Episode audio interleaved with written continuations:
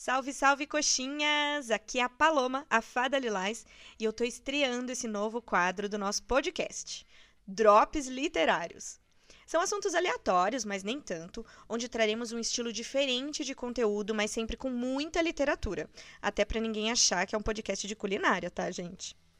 E para estrear o nosso quadro, nada melhor do que aquelas listinhas clássicas de títulos imperdíveis. Então, hoje eu trago os cinco livros que você não pode morrer sem antes ler. Ah, Paloma, mas de onde você tirou essa lista? Vozes da minha cabeça, gente. Brincadeira, eu me baseei em uma lista do Goodreads e entre os livros indicados lá eu peguei os meus favoritos. Então, sem mais delongas, rufem os tambores.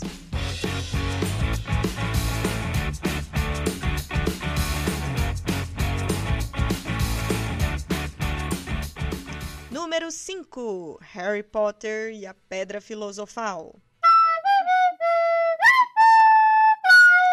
Gente, vamos separar o autor da obra? Então tá. A gente não pode negar a importância que esse livro teve ao criar uma geração de leitores. Ele foi lançado no Brasil no ano 2000 e eu, que já era uma leitora voraz, vi a divulgação na revista Capricho e surtei. Obviamente, eu acompanhei cada lançamento de cada livro da saga, tendo lido o último já na faculdade. E se você veio de Marte e não sabe do que se trata, eu vou ler a sinopse aqui. Harry Potter nunca havia ouvido falar da escola de magia e bruxaria de Hogwarts, quando as cartas começaram a aparecer no capacho da Rua dos Alfeneiros, número 4.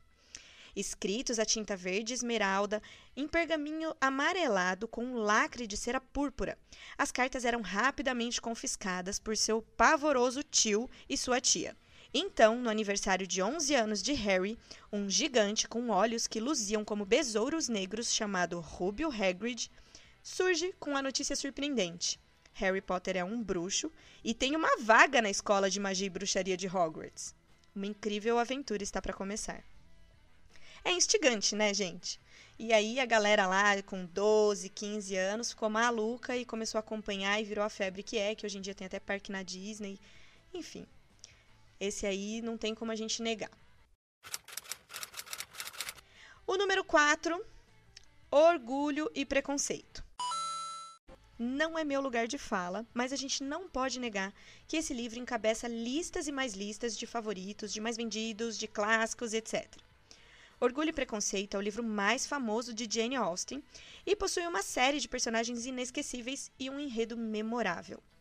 Austen nos apresenta Elizabeth Bennet como a heroína irresistível e seu pretendente aristocrático Mr. Darcy. Nesse livro, aspectos diferentes são abordados. Orgulho encontra preconceito, ascendência social confronta desprezo social, equívocos e julgamentos antecipados conduzem alguns personagens ao sofrimento e ao escândalo. O livro pode ser considerado a obra-prima da escritora, que equilibra comédia com seriedade e observação meticulosa das atitudes humanas e sua ironia refinada. Em terceiro lugar, O Alquimista. Brasil! É, galera, a gente não pode deixar de mencionar o livro brasileiro mais traduzido do mundo. O Alquimista é um best-seller de Paulo Coelho, publicado em 1988. Romance alegórico, O Alquimista segue um jovem pastor andaluz em sua viagem ao Egito, depois de ter um sonho recorrente de encontrar tesouro lá. Agora eu vou contar uma curiosidade. O romance não foi um best-seller instantâneo. Publicado por uma pequena editora, O Alquimista, como seu antecessor, O Diário de um Mago, vendeu lentamente no Brasil. O seu sucesso comercial decolou na França quando se transformou em um best-seller inesperado cedo, lá nos anos 90.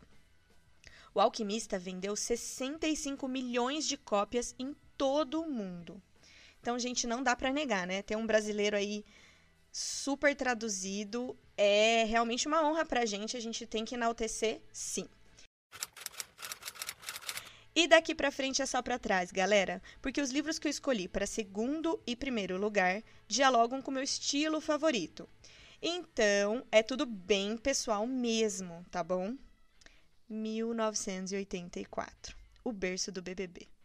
Meu Deus, pior que é verdade.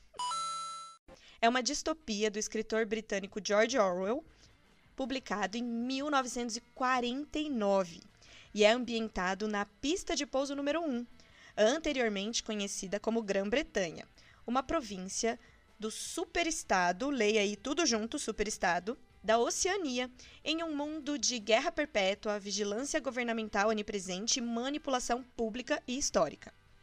Os habitantes deste superestado são ditados por um regime político totalitário chamado de socialismo inglês, encurtado para Ingsoc, ou Ingsoc, não sei como é que fala, na nova língua. Também lê tudo junto aí, nova língua, que é chamada de nova fala. A linguagem inventada pelo governo. O superestado está sob o controle da elite privilegiada do partido interno, um partido e um governo que perseguem o individualismo e a liberdade de expressão como crime de pensamento e que é aplicado pela polícia do pensamento. Foi desse livro que nasceu o termo Big Brother, que é porque eles são o tempo todo observados, né? Uma narração, assim, super gostosa de ler e, e você fica tenso, assim, ao longo do, da leitura do livro. Eu recomendo demais. E como número um da minha listinha, o Conto da Aya. Ai, gente, não adianta, eu leio tanto livro, mas não tem como. Esse aqui me pegou de um jeito e ele tá sempre na minha cabeça. é um romance distópico de Margaret Atwood e se passa num futuro muito próximo e tem como cenário uma república onde não existem mais jornais, revistas, livros nem filmes. As universidades foram extintas. Também não tem advogado porque ninguém tem direito à defesa. Os cidadãos considerados criminosos são fuzilados e pendurados mortos em um muro em praça pública, para servir de exemplo, enquanto os seus corpos apodrecem à vista de todos. E para merecer esse destino não é preciso muita coisa. Basta, por exemplo, cantar qualquer canção que contenha palavras proibidas pelo regime, como liberdade. Nesse estado teocrático e totalitário, as mulheres são vítimas preferenciais anuladas por uma opressão sem precedentes. É, nunca vi isso na vida, não. O nome dessa república é Gilead, mas já foi Estados Unidos da América. Uma das obras mais importantes da premiada escritora canadense, conhecida pelo seu ativismo político, ambiental e em prol das causas femininas. O Conto da Aya foi escrito em 1985 e inspirou a série homônima The Handmaid's Tale, no original, produzida pelo canal de streaming Hulu em 2017. As mulheres de Gilead não têm direitos, elas são divididas em categorias, cada qual com uma função muito específica no Estado. A Alfred coube a categoria de Aya, o que significa pertencer ao governo e existir unicamente para procriar depois que uma catástrofe nuclear tornou estéril um grande número de pessoas.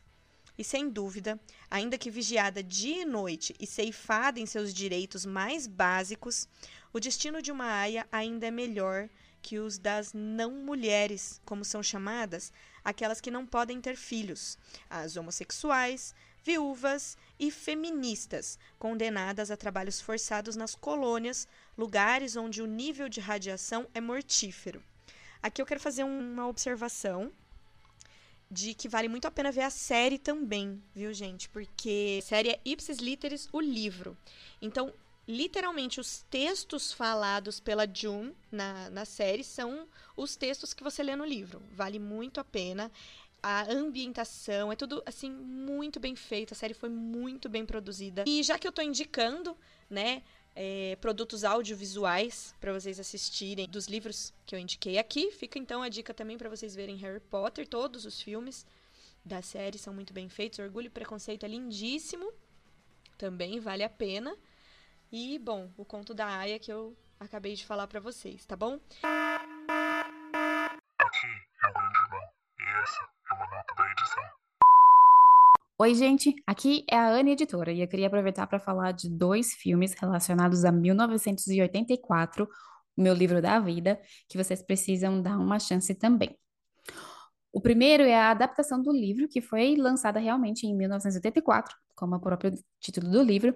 E é um filme tão incrível que algumas das cenas ficaram icônicas, assim. Inclusive, uma chegou até a inspirar um comercial da Apple Macintosh na época. Outro filme que é muito bom e vale a pena conhecer é o V de Vingança, que foi produzido pelas mesmas criadoras de Matrix. Apesar de não ser uma adaptação do livro do Orwell, o quadrinho do V de Vingança bebeu muito da fonte de 1984. E uma curiosidade muito legal sobre esses dois filmes é que o queridíssimo John Hurt, que interpretou o oprimido Winston Smith em 1984, volta para V de Vingança, mas dessa vez como o ditador ou o grande irmão desse universo de V de Vingança. Espero que vocês tenham gostado das minhas dicas. Pode comentar tanto aqui no Spotify quanto lá nas nossas redes sociais, Coxinha Literária, o que vocês acharam, se vocês gostaram da lista, se vocês querem mais episódios com listinhas, com dicas, com drop, se funcionou esse drop aqui para vocês, tá bom? A gente tá aqui querendo mais saber o que, que vocês querem, porque a gente quer produzir conteúdo para você, leitora, que curte aí esse mundo literário, não só aqui, sim, em livros, mas storytelling em geral, tá bom? E é isso, pessoal. Um beijo para vocês, até o próximo episódio e vem muito mais drop aí para vocês. Um beijo.